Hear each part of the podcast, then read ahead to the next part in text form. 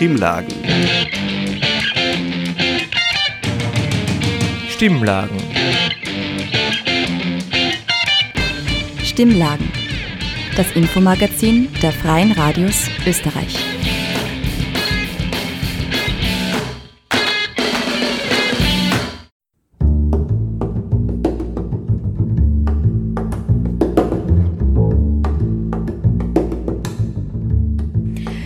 Hallo, ihr hört Stimmlagen, das Infomagazin der Freien Radios in Österreich.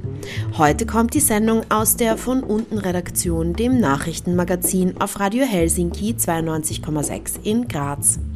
Aus dem Studio begrüßt euch Tamara mit folgendem Programm. Wie funktioniert wirksamer Aktivismus? Ihr hört Ausschnitte einer Podiumsdiskussion, die in Graz stattgefunden hat. Danach die Türkei bombardiert seit Herbst zivile Infrastruktur in Nordostsyrien. Wir haben mit Ari, dem österreichischen Co-Vertreter der kurdischen Selbstverwaltung, darüber gesprochen.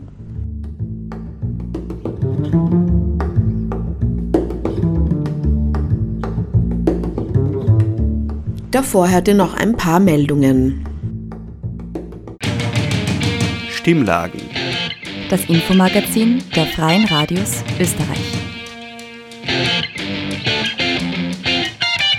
Millionenerbin lässt Teil ihres Vermögens rückverteilen. Die Erbmillionärin Marlene Engelhorn war in den letzten Jahren immer wieder in den Medien präsent. Der Grund? Sie sieht es als problematisch an, dass Menschen wie sie von der Geburt an durch Erbe reich sind. Und sie spricht sich für Konzepte zum Abbau dieser Ungleichheit aus. Nun ließ sie ihren Worten Taten folgen. Statt das Geld nach eigenem Ermessen zu spenden, wie ihr oft von KritikerInnen ihrer Forderungen nach beispielsweise einer Erbschaftssteuer vorgeschlagen wurde, lässt sie es demokratisch umverteilen. Dazu hat sie einen Prozess gestartet, der auf wissenschaftlichen Überlegungen basiert und bei dem 50 Menschen Ideen für eine gerechtere Vermögensverteilung erarbeiten. Der Standard berichtete. Die Summe umfasst 25 Millionen Euro, was ca. 90 Prozent ihres ererbten Vermögens ausmacht. 27 Femizide und 51 Mordversuche. Die Bilanz des Jahres 2023 an Gewalt gegen Frauen in Österreich ist erschreckend. Es gab 27 Femizide und 51 Mordversuche im Jahr 2023. Damit zählt Österreich wieder zu den Ländern mit den meisten Frauenmorden in der EU.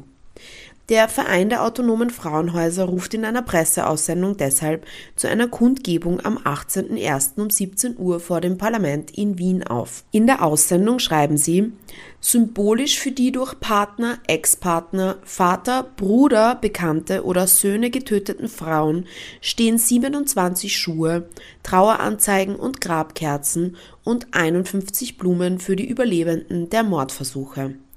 Diese schrecklichen Zahlen zeigen lediglich schwere körperliche Gewalttaten. Die Dunkelziffer und andere Gewaltformen sind hier noch unsichtbar. Gewalttaten gegen trans-, inter- und non-binäre Menschen werden weiterhin nicht erfasst. Rechtsextreme hielten Konferenz zu Massenvertreibungen aus Deutschland ab.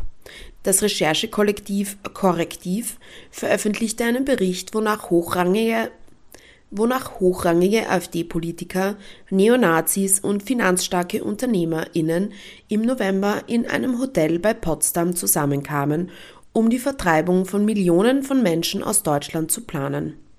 Es waren gut zwei Dutzend Personen, unter anderem Martin Sellner. Das Treffen sollte eigentlich geheim bleiben, denn die Anwesenden planen auf Basis rassistischer Merkmale die Vertreibung von Menschen aus Deutschland, egal ob sie einen deutschen Pass haben oder nicht. Und das alles unter dem Deckmantel der Regenmigration, wie sie gerne von Rechtsextremen propagiert wird. Die Gruppe nennt sich das Düsseldorfer Bündnis und es wurde ein Spendenvorschlag von 5000 Euro pro Teilnehmer in empfohlen. Generell ging es bei dem Treffen darum, sich zu vernetzen, Geld zu sammeln und für eine große Kampagne und für eine große Kampagne zum Zitat Jahrzehnteprojekt nicht assimilierte Personen mit deutschem Pass durch maßgeschneiderte Gesetze aus dem Land zu vertreiben. Unter www.korrektiv.org mit C könnt ihr die gesamte Recherche lesen und ihr findet dort auch einen 30-minütigen Podcast dazu. Stimmlagen das Infomagazin der Freien Radios Österreich. Sie kleben sich an Straßen, marschieren mit Schildern, sammeln Unterschriften und besetzen Schlachthäuser. Sie wollen Menschen für ihre Bewegungen mobilisieren, aber in erster Linie wollen sie Veränderung. Die Visionen Klimagerechtigkeit, Tierschutz, Tierrechte. Ihr hört Ausschnitte einer Sendung über die Gratwanderung zwischen zu gemäßigt und zu radikal, wie man Rückhalt in der Bevölkerung gewinnt und mit Widerstand aus der Bevölkerung umgeht. Wir senden Ausschnitte aus der Podiumsdiskussion der Wirtschaftspolitischen Akademie Steiermark. Moderiert wurde sie von Karl Reimer. Zu Gast waren AktivistInnen von Fridays for Future der letzten Generation, von der Initiative Plant-Based Universities und dem Verein gegen Tierfabriken. Es gibt so viele Krisen, dass sich schon zunehmend gerade junge Leute mehr und mehr, habe ich das Gefühl, zurückziehen. Und es gar nicht mehr so einfach manchmal geht, eben junge Leute dazu zu bringen, tatsächlich was zu tun, weil sich eben diese jungen Menschen so erschlagen fühlen. Was würdet ihr sagen, wie mobilisiert man diese Menschen dann am besten? Ist es auch ein Weg, dass man versucht, ihnen wieder Werkzeuge an die Hand zu geben, ihnen auch Hoffnung zu geben? Oder funktioniert es dann eben doch auch zum Teil, indem man zeigt, wie dramatisch die Lage ist? Oder schlägt dann dann auch wiederum diese Angst, die man dadurch ja auch wieder spürt? Wie mobilisiert man junge Leute? Eher mit Angst oder mit Hoffnung? Also ich glaube, das ist beides legitim und trifft unterschiedliche Zielgruppen. Wir versuchen das immer wieder ein bisschen zu erheben, so ganz informell, was Leute zum Beispiel, ähm, die bei uns aktiv werden, zum Tierrechts- und Tierschutzaktivismus gebracht hat. Und das ist ganz unterschiedlich. Also manche Leute sagen, ich war das erste Mal bei irgendeinem Lebenshof und dann hat mich ein Schwein angeschnüffelt und das war so schön und das hat mich so berührt und jetzt muss ich irgendwas weitergeben. Und andere sagen aber, boah, nein, also ich habe das erste Mal ein äh, Undercover-Schlachthof-Video gesehen und das hat mich so erschüttert und das hat mich so gebrochen und jetzt muss ich irgendwas machen. Also ich glaube, das ist sehr schwierig, da irgendwie so pauschal irgendwie eine Antwort zu finden. Und wenn man die Möglichkeit hat, da irgendwie das breite Spektrum abzubilden ähm, und zu bewerben irgendwie, ich, ich glaube, das ist sinnvoll. Ich kann kurz was dazu sagen, wie unsere Strategie ist, Leute zu motivieren, eben Angst und Hoffnung und so. Ich glaube, es braucht irgendwie beides. Bei unseren Infoabenden machen wir es immer so, dass wir halt zuerst kurz erzählen, wo wir stehen, welche Probleme halt da sind und wie schlimm die Klimakrise wirklich halt auch ist und was für eine Gefahr das ist, weil es viele Leute halt einfach nicht wissen. Und ich glaube, es ist oft auch gut zu sagen, man haltet kurz inne und lässt sich halt emotional auf das Thema ein, bevor man mit dem anfängt. Und der zweite Teil, da geht es dann darum, was ist unsere Strategie? Und dass der zivile Ungehorsam, der zivile Widerstand in der Vergangenheit schon erfolgreich war. Und wenn man den Leuten halt zeigt, dass wir können natürlich nicht garantieren, dass es funktioniert, aber es hat sich früher gezeigt, es geht, es könnte auch jetzt wieder gehen. Ich kann das bisher Gesagte eigentlich so ziemlich unterschreiben. Wonach wir noch so ein bisschen schauen, ist, ähm, was braucht es? Also voll, das ist individuell unterschiedlich. Wir schauen uns an, generell bei jungen Leuten würde ich sagen, ist das Problembewusstsein eh schon recht hoch. Also ich glaube, dass wir uns halt in Zeiten befinden mit multiplen Krisen und dass viele sehr, sehr hoffnungslos sind insgesamt. Und ich glaube, dass es dann wichtig ist, dass man aufzeigt, dass man eben so ein Selbstwirksamkeitsgefühl erreichen kann, wenn man sich wirklich einsetzt. Voll, also ich glaube, es braucht oft echt einfach die richtigen Worte, um in einer Person irgendwie eine Emotion auszulösen. Und ich finde auch die Kombination aus, eben in der Klimakrise lässt sich irgendwie nicht vermeiden, dass man diesen Angstfaktor mal kurz streift irgendwie bei einer Person, einfach weil das eine krasse Krise ist, die Folgen mit sich bringt. Aber ich finde, dieser Hoffnungsaspekt, der ist wirklich so, so wichtig, damit die Leute irgendwie nicht gelähmt sind. Und ja, aber es ist auch mega wichtig, irgendwie den Leuten von der eigenen Organisation eine Struktur irgendwie zu zeigen und auch schauen, ähm, was für einen Plan hat man. Und da können wir halt auch voneinander so viel lernen, so ähm, von Onboarding-Strategien, wie man Leute irgendwie abholt. Und ähm, ja, also finde ich voll cool. Also was, was zumindest mir vorkommt, was ganz wichtig ist, ist ein breites Spektrum auch an Tools zu geben. Also wir haben Kernaktivismusformen, mit denen wir halt hauptsächlich gemeinsam aktiv sind, aber dann gibt es zum Beispiel eben auch den Schreibtischaktivismus, wo Leute sich treffen, zum Teil auch online und einfach gemeinsam LeserInnenbriefe schreiben oder gemeinsam irgendwie Leute aus der Politik eine E-Mail anschreiben und so. Und das ist halt viel niederschwelliger und halt auch im Sinne der, der allgemeinen Zugänglichkeit leichter als jetzt reiner Straßenaktivismus.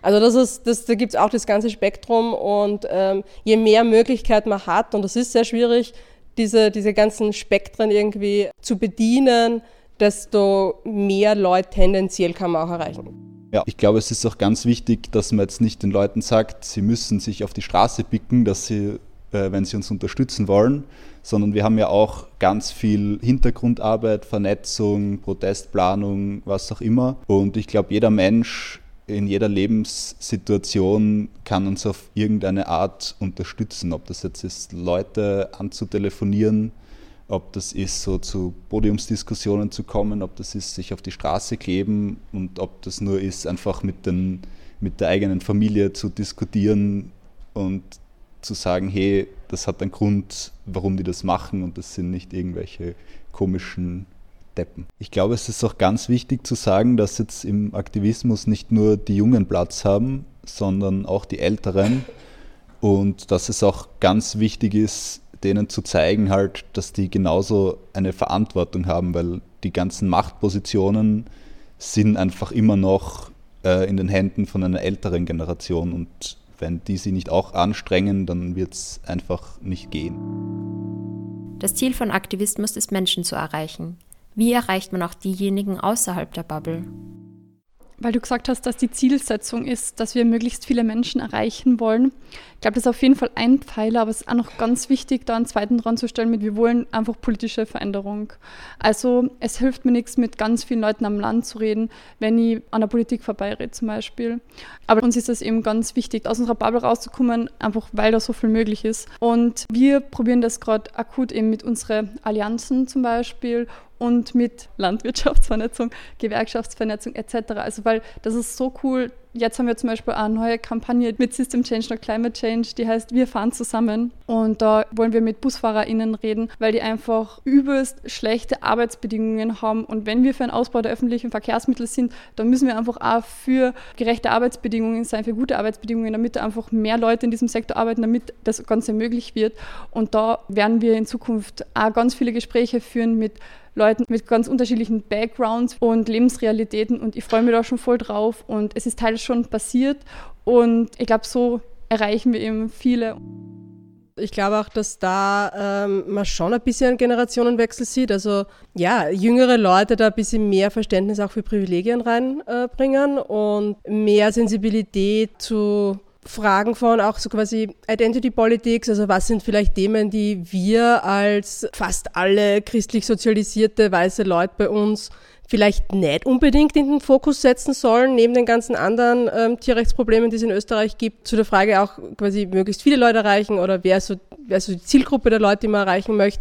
Ich würde es jetzt nicht grundsätzlich strategisch ablehnen, also dass man sich quasi sagt, man sucht sich die Leute, die nur mal den geringsten Schritt machen wollen. Also ich meine, man könnte ja in der Klimabewegung sicher ganz ähnlich äh, haben mit Leuten, die ähm, alle quasi Grundbedingungen mitbringen, um möglichst einfach äh, Selbstschritte zu setzen, aber auch jetzt nicht nur in diesem Eigenkonsum-Ding, äh, sondern auch aktiv zu sein. Also ich meine, wie viele Leute leben selbst äh, klimaneutral, aber wie viele Leute sind aktiv für den Klimaschutz oder für Tierschutz oder für Tierrechte? Noch viel, viel weniger. Also ich glaube, es ist voll gut und wichtig, diese Perspektive zu behalten. Was ist meine Identität? Was sind meine Dinge, die ich mitbringe, die mir vielleicht selbst auch gar nicht bewusst sind? Was ist so unsere Gruppenidentität und welche Identitäten fehlen uns da oft auch? Und wie können wir das äh, bearbeiten? Aber strategisch muss es nicht unbedingt heißen, dass es schlecht ist, sich, glaube ich, auf äh, bestimmte Zielgruppen ähm, zu fokussieren mit bestimmten Kampagnen oder vielleicht sogar als gesamte Bewegung. Ich kann da vielleicht nur ganz kurz ergänzen. Klar, also bei uns die Studierenden sind eine sehr homogene Gruppe, aber wir haben uns, wie Lena auch schon gesagt hat, auf so eine lowest hanging fruit konzentriert und das sind die Unis. Und danach kann man auch weitergehen und es gibt jetzt Kampagne, die heißt Plant-Based Schools und ich denke, da erreicht man halt auch schon wieder ganz andere Bevölkerungsschichten oder alle, hoffentlich. Also ich finde es nicht schlimm, dass man sich vielleicht am Anfang nicht die ganze Bevölkerungsgruppe als Zielgruppe aussucht, aber irgendwann müssen sie mitgenommen werden, das ist klar. Stimmlagen. Das Infomagazin der Freien Radios Österreich. Also klar gibt es viele Momente, in denen ich sehr pessimistisch bin, auch im Hinblick zur Nationalratswahl nächstes Jahr, äh, was diese progressiven Mehrheiten anbelangt, auch weil eben zum Beispiel eine SPÖ klimaschutzmäßig gleich viel drauf hat wie eine ÖVP. Wenn man sich das im Detail anschaut, dann ja, muss man irgendwie diese Momente irgendwie auch überkommen, weil ich mir dann denke, wohin bringt uns dieser Pessimismus? Irgendwie halt auch nicht ans richtige Ziel. Und dann schwenkt es bei mir halt immer um und denke halt so, hey, na, ich liebe Demokratie. Dieses Konzept finde ich mit, also klar hat es viele Macken und es wird sich immer weiterentwickeln, finde es aber trotzdem mega super, das auch in diesem Rahmen weiter voranzubringen. Was ich auch finde, ist, dass wir trotzdem nicht vergessen dürfen, dass die Klimabewegung wächst. Immer noch, eben allein, wenn wir uns sehen, da gibt es eine neue Protestbewegung. Also wir werden trotzdem mehr Leute, die da Veränderung reinbringen und die unsere Demokratie da mitgestalten und für diese progressive Mehrheit auch einstehen. Klar gewinnt auch die FPÖ in Wahlen dazu.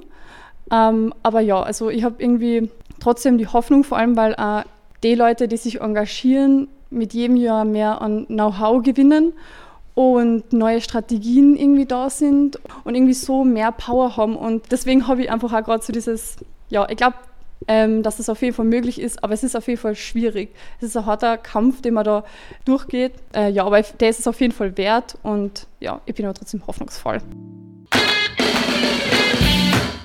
Das war ein Beitrag zu einer Podiumsdiskussion, die in Graz stattgefunden hat. Das Thema war, wie Aktivismus wirksam funktionieren kann. Der Beitrag wurde von Lilly frei gestaltet und von Tamara Usner moderiert. Den gesamten Beitrag, der knapp eine Stunde dauert, könnt ihr auf der CBA bei von unten im Gespräch nachhören. Stimmlagen. Das Infomagazin der Freien Radios Österreich. Der türkische Angriffskrieg gegen die Selbstverwaltung rund um Rojava in den autonomen kurdischen Gebieten intensiviert sich seit 2021. Seit Herbst 2023 hat die Türkei nun auch begonnen, zivile Infrastruktur zu bombardieren. Krankenhäuser, Ölfelder, Wasseranlagen und Stromnetze werden in den letzten Monaten zum Hauptziel der türkischen Armee. Aber wieso bekommen diese Kriegsverbrechen der Türkei keine mediale Aufmerksamkeit? Und was hat der Krieg in der Ukraine und der Nahostkonflikt damit zu tun? Darüber sprechen wir heute mit Ari.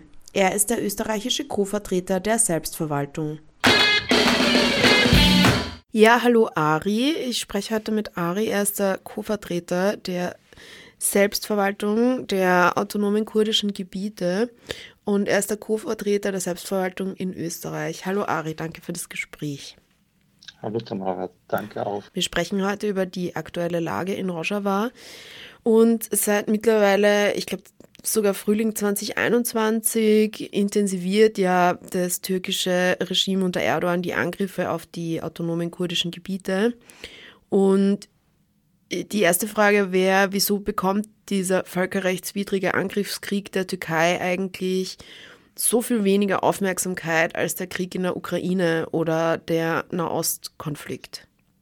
Genau, also äh, das erste Problem ist, dass eigentlich das internationale System, das nur Staaten repräsentiert und keine indigenen Völker, zum Beispiel wie Kurden, äh, sagen wir jetzt Aramäer, Assyrer und so weiter, da werden sie nicht repräsentiert. Ähm, also es gibt keine politische Anerkennung zum Beispiel von der Selbstverwaltung im Allgemeinen. Deshalb bekommt sie auch weniger Aufmerksamkeit als jetzt, wenn wir sagen, die Ukraine oder auch äh, Palästina-Israel-Konflikt, äh, weil die sind auch repräsentiert bei der UN und auch in verschiedenen Organisationen. Mhm. Ähm, vielleicht noch ein zweiter Grund ist auch äh, die Furcht äh, in Europa vor dem AKP und MHP-Regime. Wir wissen auch von den Erpressungen, also durch die Fluchtwellen nach Europa von der Türkei. Auch ab und zu gab es auch Drohungen, also dass man in Europa was stiften oder anstiften kann durch, sagen wir, das war so indirekt durch Dschihadisten und so. Das wäre auch ein Grund. Äh, ein Grund auch in letzter Zeit ist der Beitritt Schwedens äh, zur NATO. Äh, da nutzt auch die Türkei die Chance, dass sie auch äh, Zugeständnisse bekommt seitens der EU und auch der USA. Ich glaube auch eines davon ist, dass sie schweigen, also wenn sie, wenn die Türkei die Region Nordostsyrien angreift.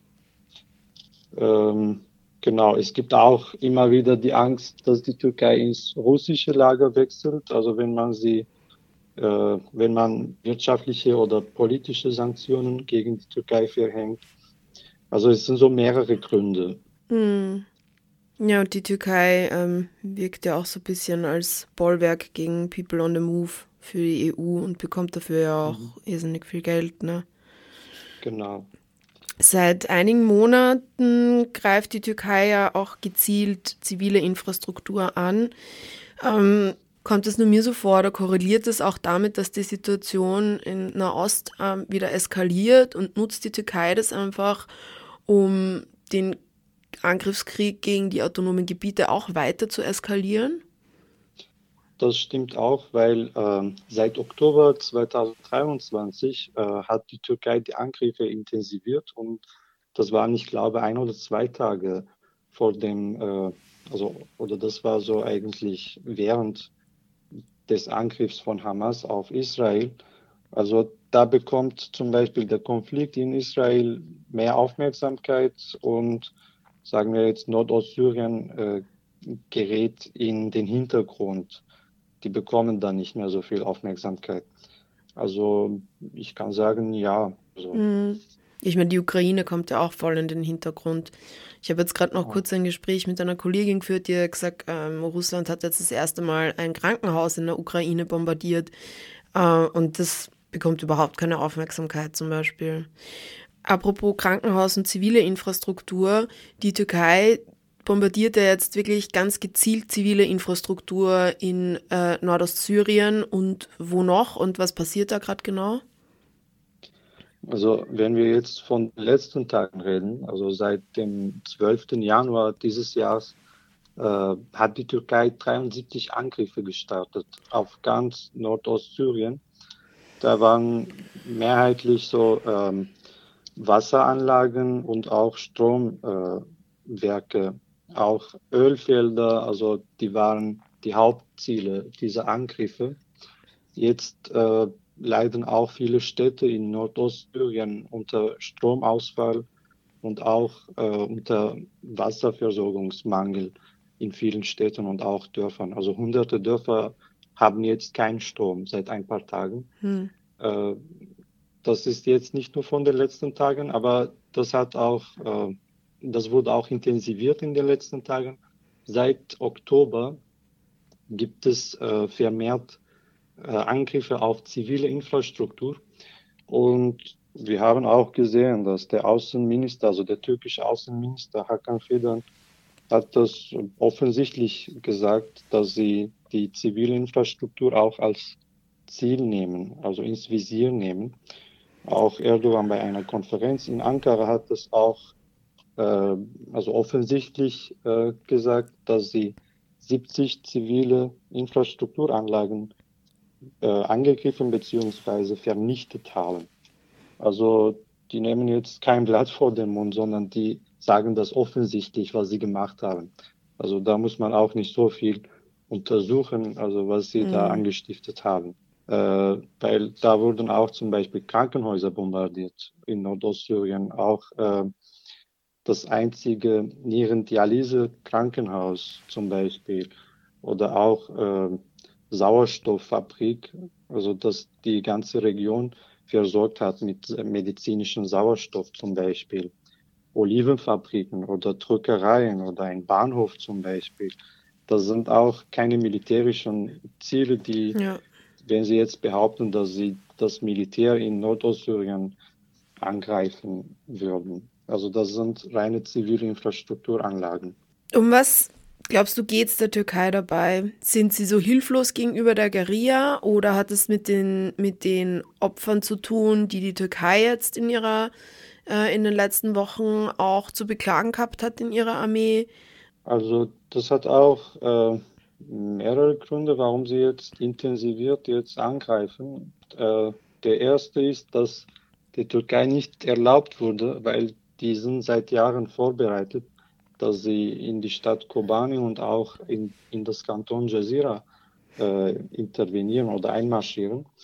Und das wurde ihnen immer noch nicht erlaubt. Also was ihnen jetzt übrig geblieben ist, dass sie die zivile Infrastruktur und auch die Sicherheitscheckpoints äh, ins Visier nehmen. Und auch wir haben auch gesehen, in letzter Zeit äh, erlitt auch die türkische Armee in den Bergen Kurdistans schwere Verluste und die wollen auch die Aufmerksamkeit in der Türkei auf was anderes einfach mhm. äh, ablenken. Also das ist auch eine Art Ablenkung. Da stehen auch die äh, Bürger, also die Kommunalwahlen äh, bevor. Und jedes Mal, wenn es Wahlen gibt in der Türkei, versuchen sie äh, die, also die öffentliche Aufmerksamkeit auf äußere sozusagen Feinde zu lenken. Mhm. Ähm, ich würde jetzt eh schon zur letzten Frage kommen. Wie ist jetzt die Situation derzeit für die Leute vor Ort und was kann man hier in Graz oder in Wien machen? Also, wie auch vorher gesagt, äh, da leiden auch so hunderte Dörfer Städte und auch äh, kleine Bezirke unter Stromausfall seit Tagen. Auch die Wasserversorgung war auch nicht optimal und das wird immer schlimmer. Auch zum Beispiel die Stadt Al-Hasaka leidet seit Jahren unter äh, Wasserversorgungsmangel, weil die Anlage unter der Kontrolle der türkischen Armee äh, liegt. Also hm. durch die die Stadt versorgt wird mit Wasser. Äh, ansonsten was man hier machen könnte, vielleicht, dass man mehr Aufmerksamkeit, also mediale, politische Aufmerksamkeit äh, für die Region schafft. Ich weiß jetzt nicht wie, aber wir haben damals gesehen, als der IS die Stadt Kobane angegriffen hat. Da gab es äh, Live-Übertragungen, es gab so viele Dokumentationsfilme zum Beispiel. Ich glaube, das wäre hilfreich, dass auch die äh, Leute hier in Österreich oder in, jetzt im europäischen Kontext mehr davon äh, erfahren, was dort geschieht. Vielleicht auf der politischen Ebene, dass man versucht, dass in Österreich und auch auf der EU-Ebene, dass dazu kommt, wirtschaftliche und auch politische Sanktionen gegen die Türkei zu verhängen, weil das hat auch damals funktioniert mit dem amerikanischen Priester Andrew Branson. Äh, also man könnte sowas auch versuchen. Oder dass man keine Waffen mehr exportiert in die Türkei, dass man direkte humanitäre und wirtschaftliche Hilfe leistet, also direkt sage ich, und nicht über Damaskus oder über die Opposition, weil da wird die Selbstverwaltung noch mehr erpresst, wenn das über sie geschieht. Ja. Dass auch vielleicht die Selbstverwaltung anerkannt wird, also in Europa, damit wir auch eine offizielle Stimme haben. Ähm, wie am Anfang gesagt, so läuft es äh, in dem internationalen System. Also wer Stimme hat, bekommt auch mehr Aufmerksamkeit. So ist das leider. Ja. Ja, danke Ari fürs Gespräch. Ich danke mich auch für die Möglichkeit. Vielen Dank. Gerne. Das war ein Beitrag zum türkischen Angriffskrieg gegen die autonome kurdische Selbstverwaltung in Nordostsyrien. Der Beitrag wurde von Tamara Usner gestaltet.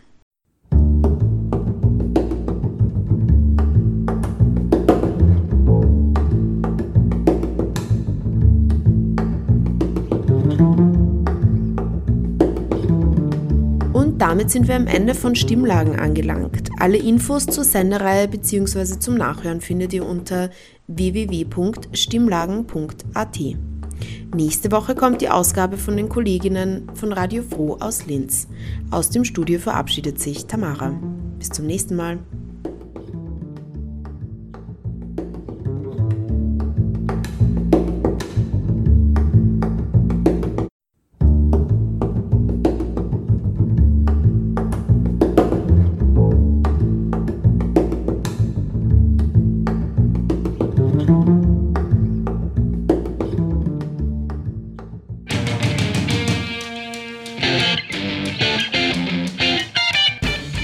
Hörten das Magazin Stimmlagen.